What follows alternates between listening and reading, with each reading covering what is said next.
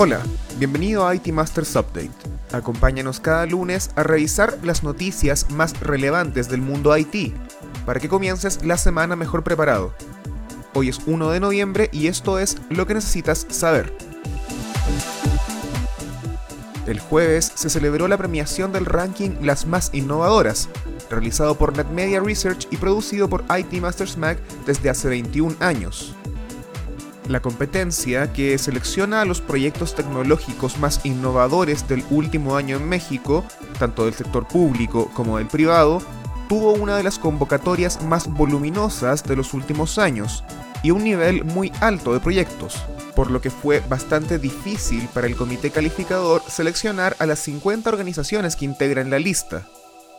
El ganador del sector privado fue Banco Azteca, con su Centro de Excelencia en Automatización IA, proyecto con el que generó una verdadera fábrica de robots que liga la automatización a las necesidades puntuales del negocio.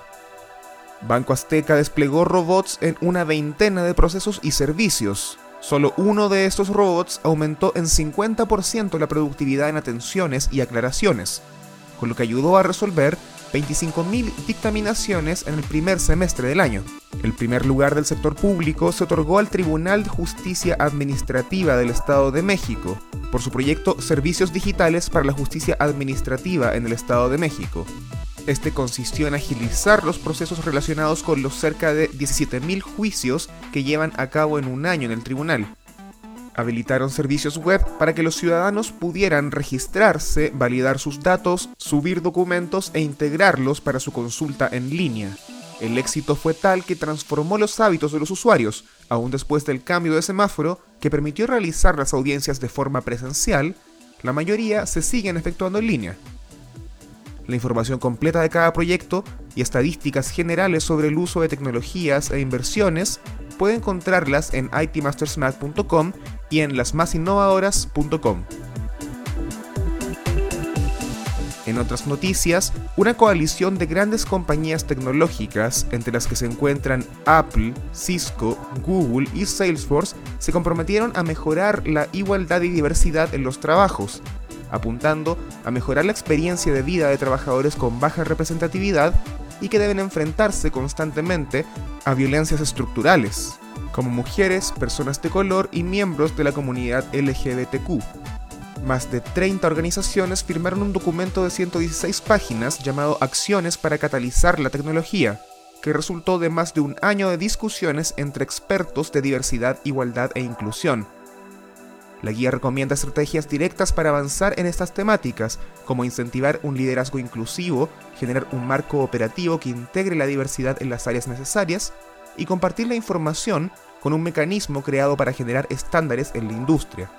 El 3 de noviembre se reunirán los líderes de las empresas firmantes para discutir formas de poner en acción las recomendaciones del reporte, e incluso podrá verse de forma virtual si buscan DEI Innovation Summit.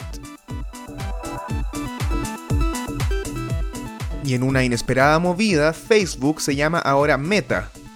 El cambio de nombre responde a la visión de Facebook de un futuro más allá de las redes sociales, muy ligado a la realidad virtual, lo que sería algo como un metaverso digital.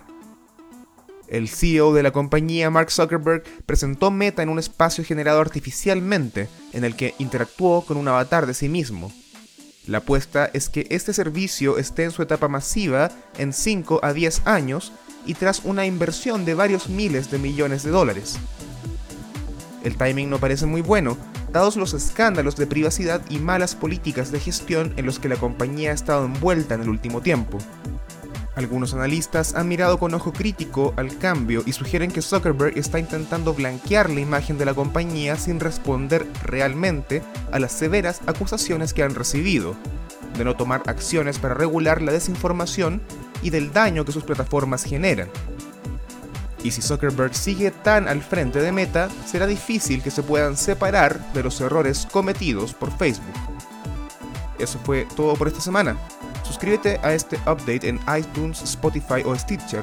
Visita itmastersmac.com y acompáñanos también en nuestro canal de YouTube IT Masters News. Hasta la próxima.